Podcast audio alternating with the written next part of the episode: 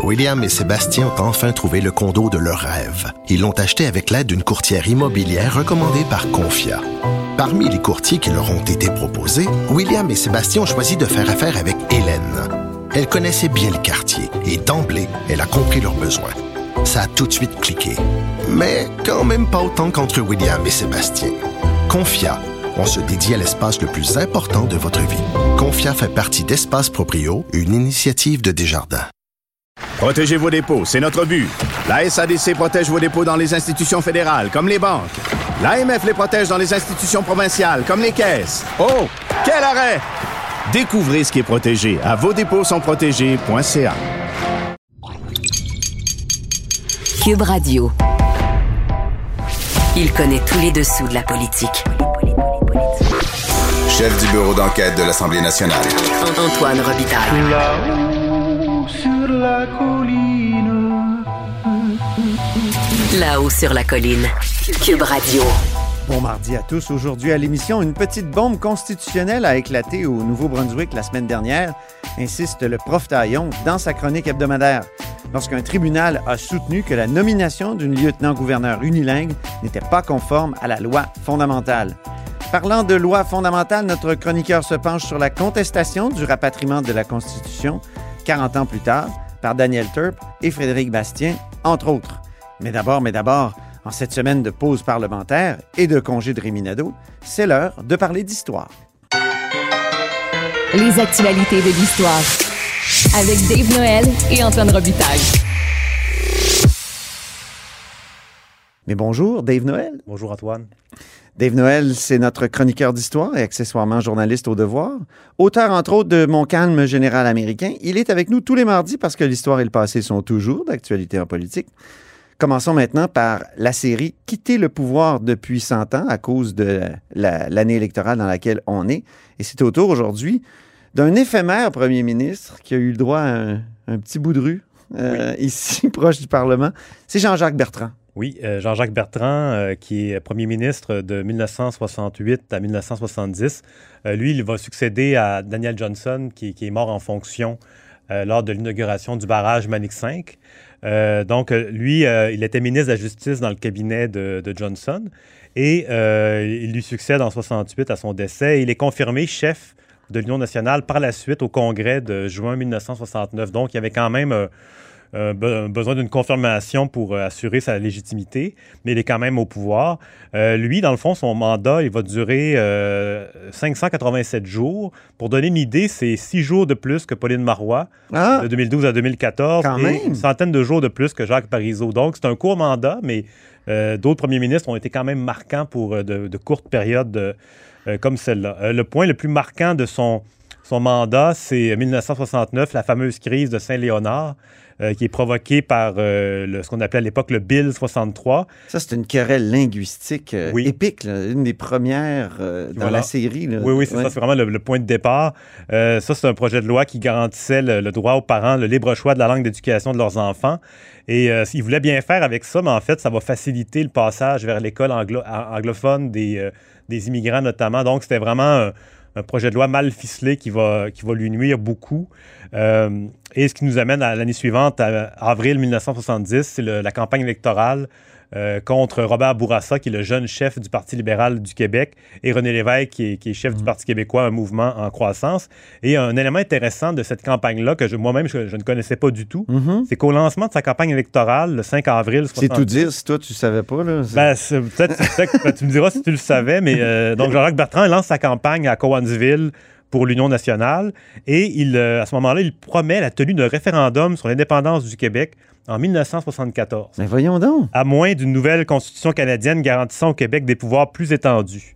Hey! Donc, c'est Jean-Jacques vraiment... Bertrand, je pensais que c'était euh, vraiment un chef unioniste Ben, on l'a assez beaucoup, fédéraliste. on l'a beaucoup décrit comme fédéraliste par rapport à Johnson qui avait publié Ouais. Égalité ou Indépendance, mais euh, il sentait de la pression à l'époque, puis aussi le mouvement souverainiste était en croissance, donc on ne savait pas jusqu'où ça allait aller.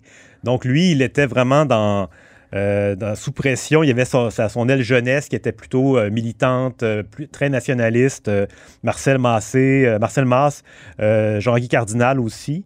Ça, c'est fascinant. Je ne savais pas. Tu me l'apprends, là. Puis autre, point important aussi, c'est que l'idée de tenir un référendum, donc ça précède celle de Claude Morin. Euh, là, on est en 70, on est quatre ans plus tôt, Ben avant oui. que Claude Morin, le, le ministre, futur ministre de René Lévesque, le père de l'étapisme. Donc, euh, parce que pour C'est faire- uniquement en 74 que le Parti québécois met dans son programme qu'il y aura un référendum Oui. sur la souveraineté. Alors qu'avant, s'ils accédaient au pouvoir, ils déclenchaient tout de suite le processus Ouais, de souveraineté. tout à fait. Et Donc, Bertrand, c'était l'élection référendaire encore à cette époque-là. Mais Bertrand, lui, Oui, Jean-Jacques déjà- Bertrand, il, il- il évoque cette idée-là qu'une majorité quelconque de parlementaires pourrait prendre une décision aussi lourde que faire l'indépendance. Donc, lui, il est contre ça. Et euh, lors de cette fameuse conférence de presse-là, il remet un texte euh, de son allocution aux journalistes pour qu'ils puissent en, en- en prendre connaissance avant la présentation, ce qui arrive encore aujourd'hui parfois. Euh, mais il ne va pas le dire, il va pas lire intégralement son texte. Et les journalistes vont remarquer que dans la version originale, qui ne sera pas lue intégralement, euh, Bertrand disait Nous croyons que, le- que la décision d'une majorité parlementaire euh, qui, qui- qui ferait l'indépendance sans référendum euh, nous conduirait à, à la guerre civile, carrément. Oh. Donc, il ne va pas le dire, mais les journalistes vont le, noter dans leurs articles, ce qui va revenir au même pour lui. Et euh, il va aussi dire que d'ici 1974, donc l'ultimatum qu'il euh, donne, euh, le parti au pouvoir de l'Union nationale s'engage à instaurer un régime présidentiel qui s'inspirera du système américain, de rédiger la Constitution québécoise, de faire voter la loi du référendum par lequel le peuple sera appelé à se prononcer sur la question de l'indépendance. Donc, il a un vaste programme. Et euh, c'est ça, il y a même un journaliste qui, à ce moment-là, qui lui demande, euh, qui évoque des turbulences éventuelles en cas de référendum. Puis lui, il dit euh, Ah, ben, vous savez, les économistes, euh, c'est toujours l'un va dire blanc, l'autre va dire noir. Ah Donc, oui.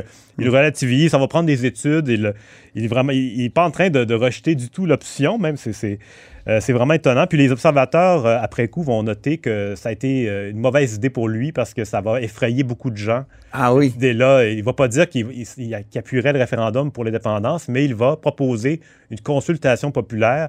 Et pour beaucoup de gens, ça équivaut à appuyer un peu l'idée. Il faudra en parler avec Marc Tanguy. Marc Tanguy, qui est le, le libéral, là, qui, la semaine passée, s'est vraiment dit qu'à cause de la motion sur euh, les 40 ans du rapatriement de la Constitution, la, la CAQ préparait un référendum sur la souveraineté. Et- et- ah, donc, c'est une vieille idée libérale qui est même antérieure au Parti la- québécois. de L'Union nationale. Non, mais d'une vieille idée libérale que d'utiliser l'épouvantail de la souveraineté, donc eh, pas de la souveraineté, mais du référendum sur la souveraineté, déjà peut-être que Bourassa, pendant la campagne électorale de 1970, l'a agité. Oui, il faudrait revoir tous les, tous les textes de l'époque, Oui. mais disons que ça avait, ça avait frappé euh, quand même euh, l'imaginaire à l'époque. Euh, donc, il, on, ce qui nous amène aux élections du 29 avril 70. La campagne est très difficile pour Bertrand et Bourassa l'emporte facilement. Il récolte 45% du vote contre 20 pour Bertrand. Euh, et c'est ça. Donc, il Le reste Parti québécois obtient 6, je pense. euh, sept députés. Sept députés, mais Ouais. ouais, le pourcentage est, quand même un peu, plus haut. ouais. Euh, c'est ça. Et, euh, donc, le- il, il perd le pouvoir au profit de Bourassa. Et l'interrègne, c'est intéressant, il va s'étirer sur 13 jours. C'est quand même assez long, donc presque Ah deux oui. semaines avant que le, le- le pouvoir passe de, Bourassa- de Bertrand à Bourassa. Et c'est ça, là, il y a le premier point de presse ten- tenu par Bertrand comme premier ministre défait le 6 mai. Et là, il en profite pour blâmer euh, Trudeau, euh, Pierre-Éliott Trudeau, qui est premier ministre du Canada. Il dit euh, Il est premier ministre du Canada, j'espère bien qu'il ne devi- ne deviendra pas le premier ministre clandestin du Québec. Donc, parce qu'il s'était beaucoup mêlé de politique et Ah oui, Trudeau parlait au nom des, des Québécois et ça, ça l'avait agacé Bertrand. Et sinon, dans, dans les textes qui, qui marquent euh, encore une fois, on se retrouve avec les anciens euh, attachés, poli- attachés politiques euh, du parti des faits que- qui sont réintégrés dans la fonction publique en toute urgence. Euh, mais ce qu'on remarque à l'époque, c'est qu'on en compte 143 des secrétaires particuliers qui sont en fait des attachés de presse pour la plupart, et eux sont intégrés massivement. Et on rappelle qu'en 66, quand euh, Jean Lesage a perdu, on en comptait seulement qu'une cinquantaine. Donc le phénomène prend de l'ampleur, ce qui soulève des questions sur l'idée de, de, des... Oui. Donner une permanence à des- Permanentiser, oui. Ouais, donner une permanence à des, des gens qui, euh, qui étaient là seulement pour le, de- un volet partisan, dans le fond. c'est ça. Euh, le dernier jour au pouvoir de, Bertrand, donc le 12 mai 70. Il va au bureau de, Bour- de Bourassa. Il ouvre un tiroir il voit que, que c'est pas très rangé. Il déclare à la presse J'ai laissé mon pupitre plus propre que cela. Donc, euh, en laissant son propre bureau de premier ministre, il a fait un meilleur ménage, selon lui. Euh, et Parce qu'il il- intégrait le- les bureaux oui, du chef on de avait un l'opposition. échange de bureau. Donc, on- le, premier ministre défait s'en va dans le bureau du chef de l'opposition et vice-versa. Et Bertrand, il déclare, euh, il est un peu découragé par sa défaite. Il dit La population québécoise est devenue plus adulte depuis 5 à 6 ans. Euh, donc, on, on s'intéresse beaucoup plus aux problèmes politiques globaux. Euh, cela rend la tâche plus difficile pour les hommes publics qui doivent désormais faire de l'animation sociale. Oh. C'est un terme de l'époque euh, très, Oui, oui. typique. Euh, il dit c'est fini euh, l'euphorie dans laquelle on pou- pouvait vivre les hommes publics du passé. Leur métier est de plus en plus dur. Ah Donc, oui. ça rappelle euh, les commentaires parfois de certains députés qui prennent leur, euh, leur retraite, qui, évoquent la difficulté de, de- de la vie publique. Euh, déjà à l'époque, euh, c'était déjà présent. Et lui, c'est ça. euh, Ça, c'est avant la crise d'octobre, tout ça. là. oui, c'est ça. qui va d'ailleurs là, ouais, ouais. ça, ça va déclencher en quelque sorte la crise d'octobre. Il va rester chef de l'opposition officielle jusqu'en juin 71 et il décède en, en fonction de député euh, en février 73 à l'âge de 56 ans seulement. Oh, tout jeune. Deuxième segment, euh, l'essai historique. Tu te fais un peu critique littéraire et historique d'un livre qui vient de paraître. Oui, euh, ça s'appelle Du cœur au combat. Françoise David en cinq temps, c'est publié chez Atelier 10. Oui. Euh, en fait, c'est c'est une nouvelle collection euh, qui propose, dans le fond, un double ouvrage. On a l'ouvrage, comment dire, pour la majorité, qui est un essai plus de réflexion sur sa carrière politique, et un autre qui est destiné aux jeunes, un grand moment dans la vie de Françoise David. Donc, c'est comme deux ouvrages séparés, mais qui, qui Ah vont oui? toujours venir en- ensemble. Euh, pour lui, je me suis intéressé en fait à l'ouvrage principal et euh, c'est ma collègue au devoir, Lisa-Marie Gervais, qui euh, fait mener des entretiens. Donc, c'est vraiment des, des entretiens qui sont, qui sont, comment dire, retranscrits et mis en forme pour le, le cadre de cette collection-là. Mhm. Et c'est écrit au jeu. Donc, c'est Françoise David qui raconte son parcours euh, par l'entremise de ces entrevues-là. Et ce livre sort, dans le fond, cinq ans après euh, sa retraite politique, euh, Madame David, euh, qui est l'ancienne présidente de la Fédération des femmes du Québec, qui a co- cofondé Québec solidaire en 2006 et qui a été élue euh, après trois, à sa troisième tentative, après avoir, avoir été défait en 2007-2008. En 2012, elle est élue euh, dans son comté. Et euh, donc, euh, j'ai pas, c'est ça, j'ai- parcouru l'ouvrage et Mhm. j'ai noté quelques petits éléments intéressants qui Oui. nous ramènent à la politique, parce qu'évidemment, il y a son parcours social qui est en- un élément en soi, mais euh, il y a d'autres éléments intéressants. Notamment, elle raconte que avant 1970, elle n'était pas particulièrement féministe, pas très, euh, pas activement féministe, Mhm. que c'est venu après. Et elle rappelle qu'elle faisait partie à l'époque du mouvement En lutte, un mouvement euh, marxiste de gauche dirigé par un ancien felkiste, Charles Gagnon. Oui. Euh, donc, elle, elle dit Nous pensions naïvement qu'avec l'avènement du socialisme, les femmes auraient les mêmes droits que les hommes. Donc, ça viendrait tout seul par le socialisme et, et non pas par une lutte propre aux femmes. Donc, c'est un élément. Oui, ça allait régler pas mal de problèmes, ça, le socialisme. Ça allait régler tout. euh, selon oui, le- c'est tous les problèmes. Selon les, les- les- les, euh, les manifestes de- du mouvement en lutte. Euh, en 80, elle révèle qu'elle n'est pas allée voter au référendum sur l'indépendance, qu'elle Ah était oui. sortie de l'hôpital Ça, la déjà raconté. Elle la veille de son accouchement. Oui, Ouais. c'est ça. Mais en même temps, euh, quand on était dans le mouvement en lutte, on n'était pas censé aller voter au référendum euh, bourgeois euh, organisé par le Parti québécois. C'était le, le Il y a Gilles. Duceppe aussi dans le même cas. Oui, voilà, c'est ça. C'était, on, on considérait que la gauche devait s'unir euh, dans un mouvement pan-canadien et ce référendum-là n'était pas euh, pertinent. Donc, C'était on, bourgeois. hein. on prônait l'abstention par rapport au vote. Euh, donc, c'est ça. Ce qui nous amène en 95, euh, c'est la marche du pain et des roses. Donc, Oui. c'est le fameux mouvement de 850 femmes qui ont parcouru 200 km à pied en 10 jours euh, pour euh, lutter contre la pauvreté qui touche euh, particulièrement les femmes à l'époque, notamment. Donc, elle, elle- elle, elle en- elle raconte ça en détail. Et elle parle aussi de l'ère Bouchard, Lucien Bouchard, qui était en- au pouvoir de 96 à 2001. Oui, Lucifer de son prénom. Elle euh, soutient que... pas Quand j'écoute Françoise David et Amir Kadir parler de Lucien Bouchard, c'est comme s'il parlait du diable. Euh, en fait, il était allié pendant le référendum de 95. On se rappelle bien la fameuse déclaration de Lucien Bouchard sur les, les femmes qui faisaient Oui. assez d'enfants. Elle, elle, elle s'était portée à sa défense Ah oui. dans le cadre du référendum, mais elle souligne que c'est ça, le- ce, ce parti-là, à ce moment-là, n'a pas toujours été l'allié des femmes. Euh, ce qui rappelle un peu le livre d'Aurélie Langto, Les libéraux n'aiment pas les femmes. Donc, Oui. c'est ça, on est un peu dans, dans, euh, dans cette analyse-là.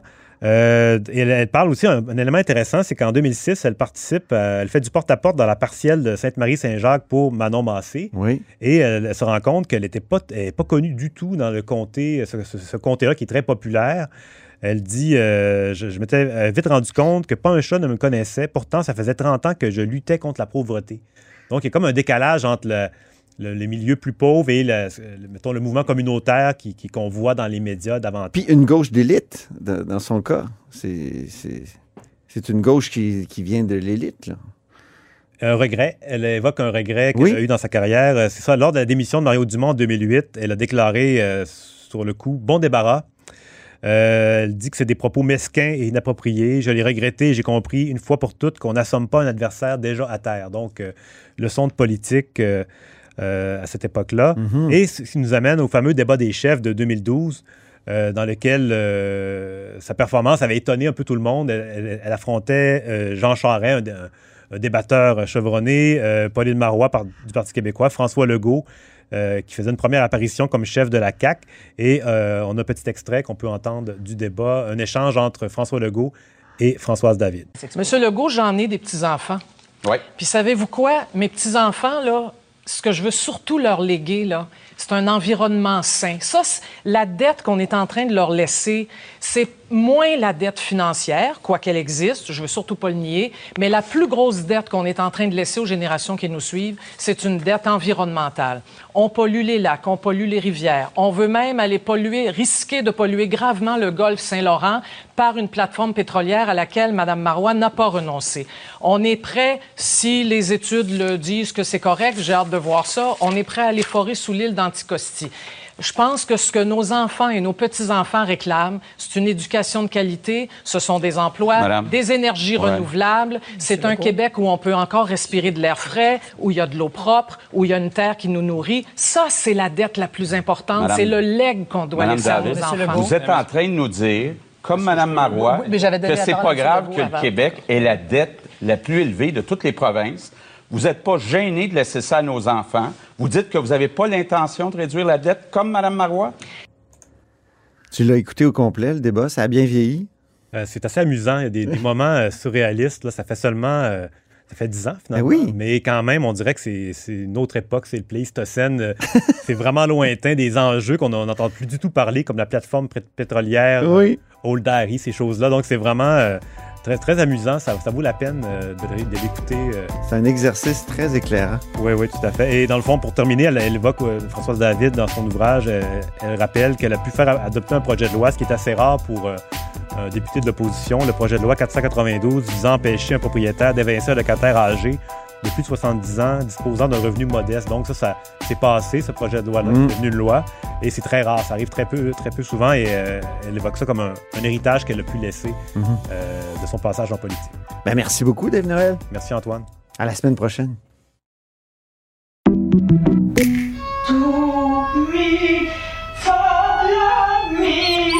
Votre maison, c'est un espace où vous pouvez être vous-même.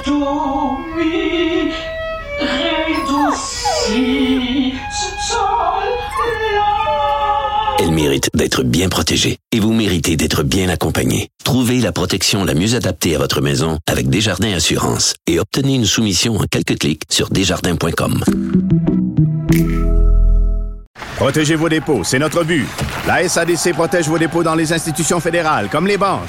L'AMF les protège dans les institutions provinciales, comme les caisses. Oh, quel arrêt! Découvrez ce qui est protégé à vos dépôts sont protégés.ca. Mes récompenses Sonic, c'est le programme qui désire exaucer tous tes souhaits. C'est simple. Plus tu utilises ta carte du programme Mes récompenses Sonic durant les mois de mars et d'avril, meilleures sont tes chances de remporter 5000 dollars pour réaliser tes plus grandes folies. Visite l'une de nos stations Sonic et comble tes envies.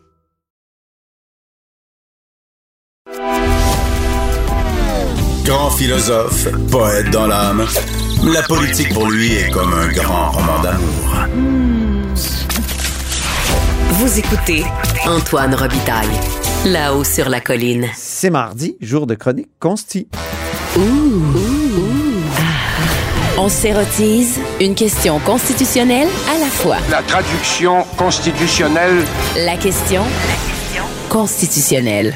Et bonjour, Patrick Taillon. Bonjour, Antoine. Notre chroniqueur constitutionnel et accessoirement professeur de droit à l'Université Laval. Petite bombe à Fredericton, euh, donc euh, la semaine passée, entourant la nomination d'une lieutenant-gouverneur euh, unilingue, unilingue anglais, faut le dire, unilingue anglaise? Oui, c'est une femme. OK. Et, et Mme Murphy. Hein? Oui. Et il y a eu des répercussions jusqu'à Ottawa. Il va en avoir, il y en a sûrement eu et il va en avoir de plus en plus. Oui. Parce que, euh, bon, c'est une affaire qui, à, première vue, semble euh, ne concerner que le Nouveau-Brunswick, mais c'est tout le contraire. C'est-à-dire que euh, on a une, une- un tribunal de première instance qui dit que la Constitution du Canada, donc dans la Charte canadienne, il y a des, des- des dispositions sur les droits linguistiques, et on dit les citoyens ont le droit du public de communiquer avec des institutions dans la langue officielle de leur choix. Comprend le droit de communiquer avec l'institution qui est le gouverneur, le lieutenant-gouverneur. Voilà, je fais déjà le lapsus. Oui. Le lieutenant-gouverneur. Et comme il s'agit d'une institution, je dirais, unipersonnelle, hein, l'institution, c'est une seule personne. Oui. Ben, l'argument qu'on nous sert parfois, là, que, ben oui, mais si son aide de camp, si son directeur de cabinet, ça, parce si son... une seule personne avec du personnel. Exactement. Si à Rideau Hall, on fonctionne en bilingue, ben, que Mary Simon soit unilingue, c'est pas un problème. Ça, c'est l'argument qu'on nous sert habituellement. Et, et là, euh, la Cour euh, du banc de la Reine, qui est un tribunal de première instance au Nouveau-Brunswick, Mhm. dit non, le droit... du- L'équivalent de notre cours du Québec. Cour du super... ouais, je crois que c'est le cours supérieur. OK. Mais euh, le, le, le tribunal dit le, le gou- lieutenant-gouverneur, il remet des médailles, il fait toutes sortes de choses et les citoyens, c'est une institution, doit pouvoir communiquer avec lui euh, dans la langue de son choix. Aïe. Et, et on raisonne beaucoup. J'ai rarement vu ça dans une affaire euh, de droit linguistique. On utilise constamment ce que j'appellerais l'argument miroir. Ah, C'est-à-dire à des fins pédagogiques, on dit, imaginons deux minutes qu'on nomme un lieutenant-gouverneur unilingue francophone. Quelle serait la réaction? Quelles seraient les conséquences? Pour vraiment bien démontrer que si l'institution n'est composée que d'une seule personne et que cette personne ne peut pas euh, respecter ce droit du public de communiquer avec l'institution dans les deux langues, ben, et ça pose problème. Mais il y a un préalable dans cette affaire-là. Je dirais que c'est, pour, pour le, le dire euh, dans des termes pas trop techniques, c'est la question de savoir, est-ce un dossier trop politique pour que les tribunaux se prononcent? Oui, c'est- mon impression. Dans notre jargon, on appelle ça la justiciabilité. Oui. Euh, et, et là, au fond, on a une affaire... Est-ce qu'il n'y a pas une discrétion totale de la part du politique dans ces euh, nominations? On est dans le cœur du cœur du cœur du pouvoir. Là. Un, Ouais. un premier ministre qui recommande à la gouverneure générale le choix d'une personne Ouais. pour une nomination hautement symbolico-politique qui est le poste de lieutenant-gouverneur. Et, et, et là, c'est un, obstacle, un obstacle sur la route du, du, du juge là, dans son raisonnement. Ben puis ça oui. l'amène à, à réviser toutes sortes de décisions Ah oui. assez amusantes. Il, il résonne pas mal. Oui. Donc, il s'appuie sur euh, une affaire britannique entourant le Brexit, l'affaire Miller 2. Ah bon? Où, euh, il faut se rappeler, là, le Boris Johnson avait demandé de dissoudre le, la Chambre des communes. Ouais. Et là, on avait contesté la recommandation du premier ministre faite à la reine de procéder à une dissolution et les tribunaux britanniques, qui nous lient pas, mais avaient dit on va se mêler de ça. Il utilise aussi une décision, le célèbre Conrad Black, qui Oui. euh, citoyen canadien, euh, qui est une riche, euh, riche fortune, conservateur notoire, pas vraiment un ami des libéraux de Jean Chrétien. Non.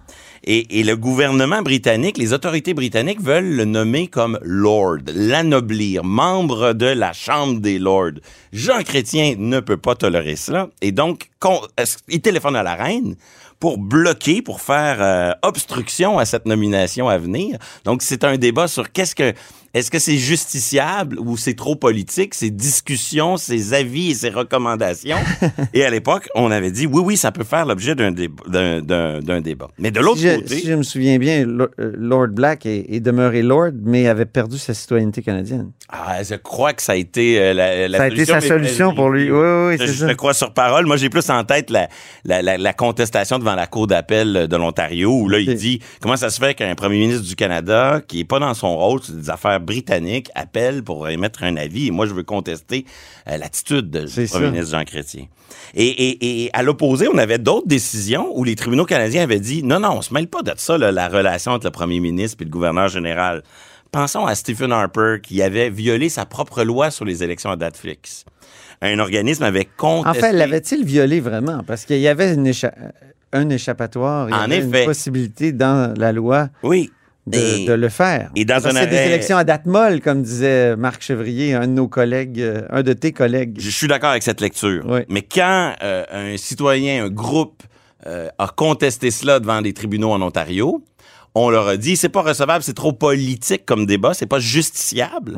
Parce que euh, la, la- la relation entre le premier ministre et, euh, et, et- et le, et le gouverneur général, on touche pas à ça. Et même chose avec une loi de l'Alberta qui imposait des élections pour les sénateurs.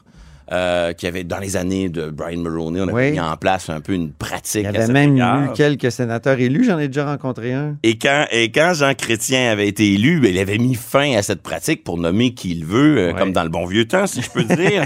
et, euh, et ça, ça avait été judiciarisé dans un arrêt Sanson. Et là, on avait dit non, non, les tribunaux veulent pas se mêler de ça. Fait il y avait comme des précédents qui allaient d'un côté pour dire non, non, on se mêle pas de ce genre de, de relation euh, premier ministre, gouverneur général, et d'autres arrêts qui qui laissaient croire le, le contraire. Cela dit, bon, ça, cette Mais lui donne raison, évidemment, à ceux qui disent oui, Oui, les juges peuvent se prononcer. Il s'en mêle, euh, il considère que c'est justiciable, notamment parce que la Constitution prévoit cette exigence, ce droit des citoyens à avoir euh, des, des communications avec l'institution. Et comme l'institution est composée d'une seule personne, ben, il considère que ce droit-là n'est pas Aïe, aïe, aïe. respecté. Et là, on pourrait avoir un effet domino. C'est ça qui est le plus intéressant.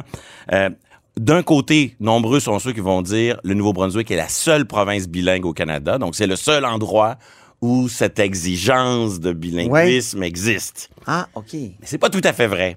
Parce que l'article 20, paragraphe 2, là, qui est au cœur de ce débat-là, ben, il y a un pendant fédéral qui s'appelle l'article 20, paragraphe 1, qui dit exactement la même chose, mais Ah pour oui. les institutions fédérales. Lisons-le, l'article. Euh, oui, ben, grosso modo, le public, j'en saute des bouts, mais le public a, au Canada, droit à l'emploi du français ou de l'anglais pour communiquer avec, je saute quelques mots, des institutions du Parlement et du gouvernement du Canada. C'est clair que l'institution du gouverneur général fait partie des institutions parlementaires et gouvernementales du Canada. Et donc, après l'affaire Julie Payette qui a qui a explosé au visage de, de monsieur euh, le premier ministre euh, Justin Trudeau. Là, il se retrouve avec un choix audacieux. Mary Simons, une, une, euh, une gouverneure générale qui ne maîtrise pas le français. Non, mais qui dit qu'elle va l'apprendre. Oui, le sénateur Claude Carignan qui dépose le projet de loi S-220 pour modifier la loi et exiger des prochains gouverneurs généraux une maîtrise du français. Et soudainement, cette décision du Nouveau-Brunswick qui ne produit pas d'effet là, au fédéral. Non. Mais c'est une question de temps. Ah là, oui. la décision en... Parce que c'est un précédent. Ben oui, et ça va aller en appel. Et là, en appel, vu la- la- l'importance de ce qui a été décidé, probablement que, par exemple, est-ce que le gouverneur, est-ce que le procureur général du Québec, les avocats du ministère de la Justice du Québec vont intervenir? Je pense bien que oui. Mais oui. Euh, est-ce que d'autres provinces vont intervenir? Peut-être. Et, et là, soudainement, on va continuer le débat sur le cas du Nouveau-Brunswick, mais en ayant en tête que les mêmes euh, règles s'appliquent pour le fédéral. Ah oui. Et peut-être, qui sait, Pour le un Québec. citoyen va lan- pourrait lancer une contestation identique à celle de la Société nationale des Acadiens et dire, ben, si le je, vais, je vais calquer leur recours, mais au ça. lieu de parler de Madame euh, la lieutenant-gouverneur du Nouveau-Brunswick, je vais parler de Mary Simon. Et donc, on n'a pas fini d'en entendre parler de cette question du bilinguisme chez le euh, gouverneur général et le lieutenant-gouverneur dans le cas du Nouveau-Brunswick. C'est passionnant. Une autre euh, question passionnante, c'est celle du rapatriement de la Constitution. Oui. On en oui. a souvent discuté, toi et moi.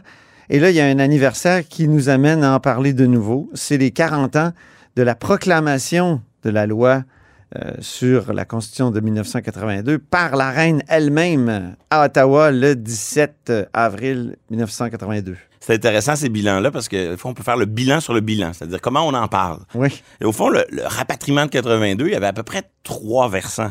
Il y avait le versant, euh, on, on mettait pas la Constitution dans un bateau pour la ramener au Canada, là, mais on canadianisait sa modification. Moi, j'ai interviewé là, Marc Lalonde, Oui. par exemple, Céline Hervieux-Payette, euh, Serge Joyal, donc trois libéraux de Trudeau euh, qui sont encore de ce monde et qui, qui m'ont tous les trois dit c'est l'indépendance du Canada qu'on a ça. fait. C'est dans notre Donc, insiste- relation avec les Britanniques. Disons, sous réserve de la question de la monarchie, là, Ah on, oui. on pourrait débattre.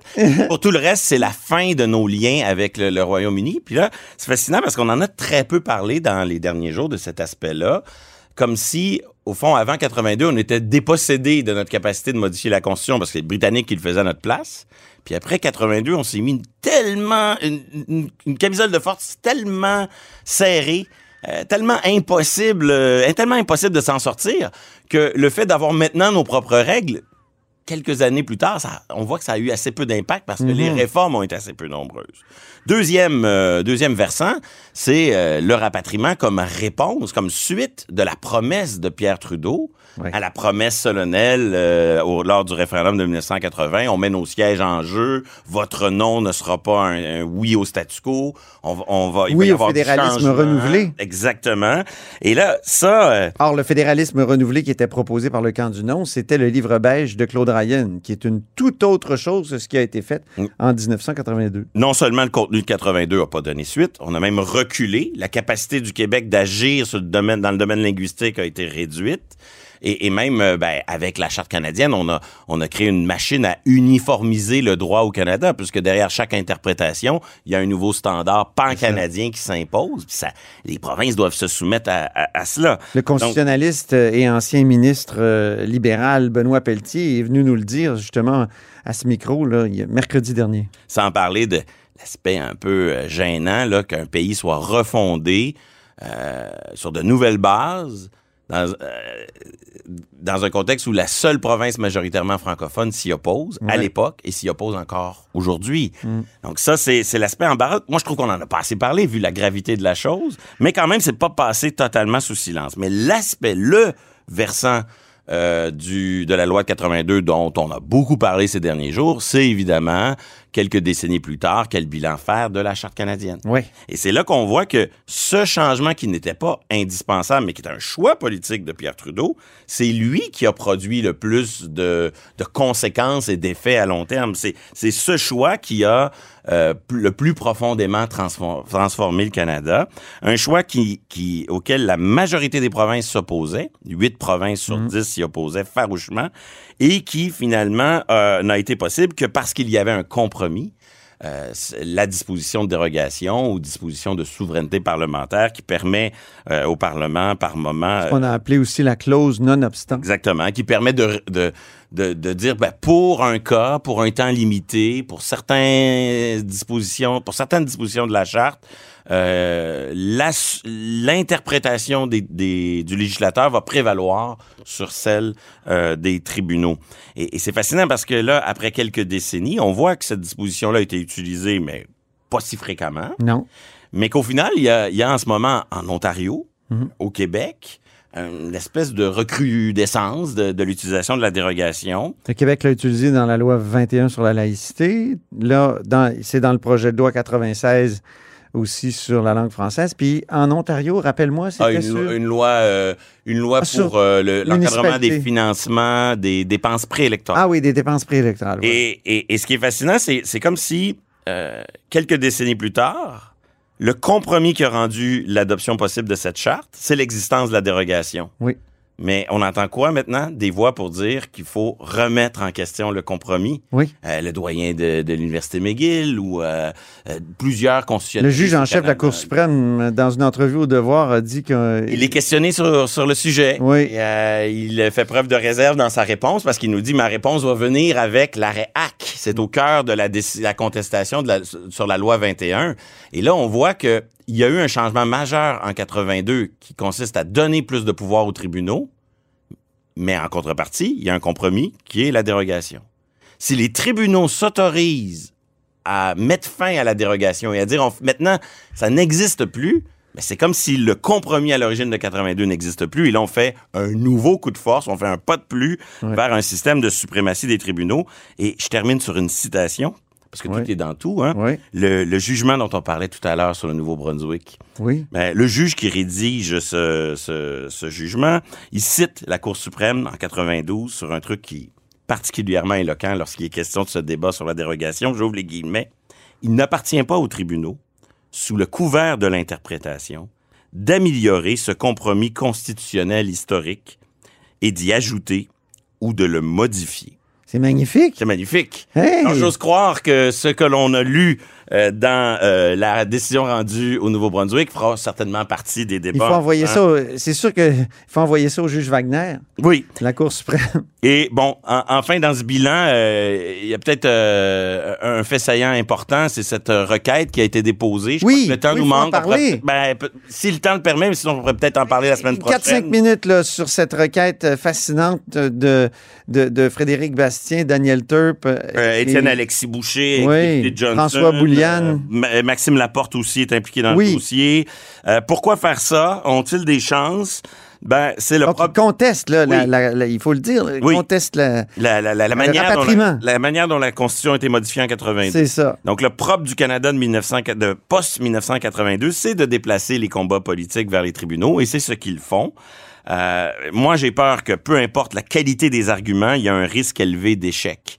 Euh, moi, J'appelle ça l'effet Keith Anderson. Keith Anderson s'est battu contre la loi 99 que le Québec avait adoptée. Il s'est rendu au bout d'une longue bagarre. À la fin, c'est quoi le résultat? C'est qu'aujourd'hui, la loi 99, elle Keith plus- Anderson, qui est un, un militant pour euh, les- le droit des anglophones, euh, je pense aussi chef du Parti Égalité à une certaine époque aussi, dans la même mouvance, qui s'est opposé à la loi 99. C'est la, la loi de Lucien Bouchard, qui était la réplique au plan B de, du gouvernement chrétien. Donc, l'effet boomerang, c'est qu'aujourd'hui, la loi 99, elle est plus légitime et plus euh, confirmée par les tribunaux que jamais grâce à l'action de Keith Anderson. C'est Donc, ça. Ma peur, c'est que leur contestation produise le même effet boomerang, mais cette fois à l'endroit de la Constitution de 82. Ouais. Cela dit, elle a des, euh, un intérêt très... in- euh, elle a l'intérêt de forcer le procureur général du Canada à se défendre. Oui. Et, et- et surtout, que va faire le procureur général du Québec?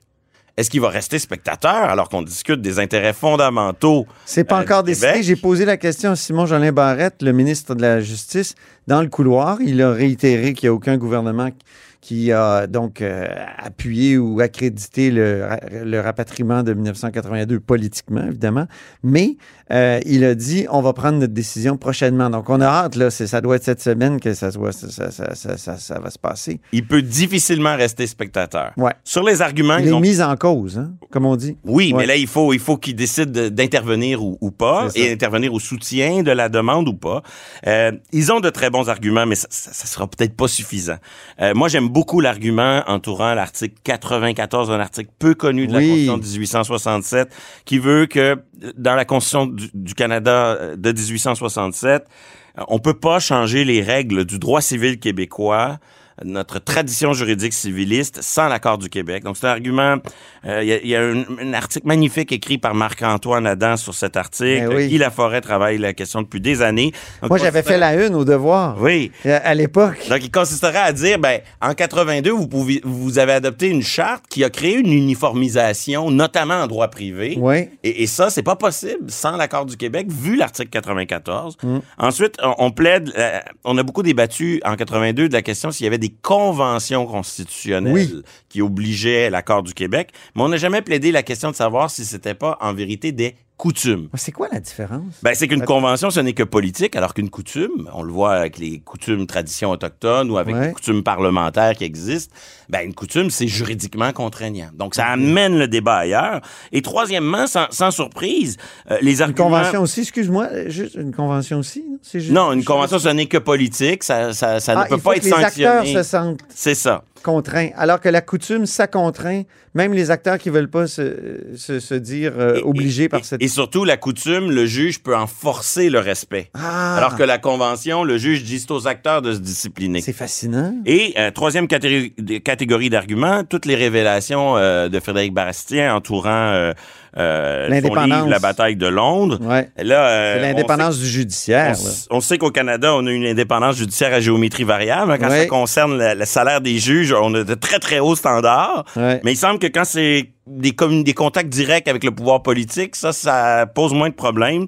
Pour Quand le on veut modifier la Constitution, en plus, pas rien. Pour le moment, la, la- la Cour suprême lui avait répondu par un simple communiqué de presse. Là, on le voit, euh, par cette requête, Frédéric Bastien veut avoir l'occasion d'un vrai débat judiciaire sur ce qu'il a euh, trouvé. Est-ce que le, le est-ce que le système judiciaire va confirmer euh, ses prétentions? Euh, peut-être pas.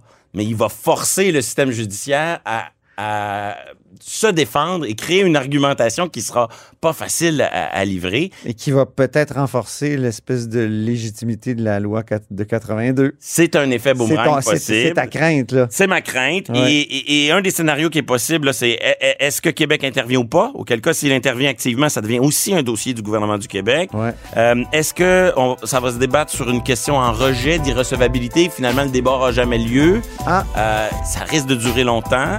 Ça risque d'être aussi une occasion de reparler du rapatriement de 82. Euh, ce que Et c'est important d'en parler. Oui, absolument. Merci beaucoup, Patrick. C'était un plaisir. Merci à toi. Et c'est ainsi que se termine La Haut sur la Colline en ce mardi. Merci beaucoup d'avoir été des nôtres. N'hésitez surtout pas à diffuser vos segments préférés dans vos réseaux. Ça, c'est la fonction partage. Et je vous dis à demain. Cube Radio.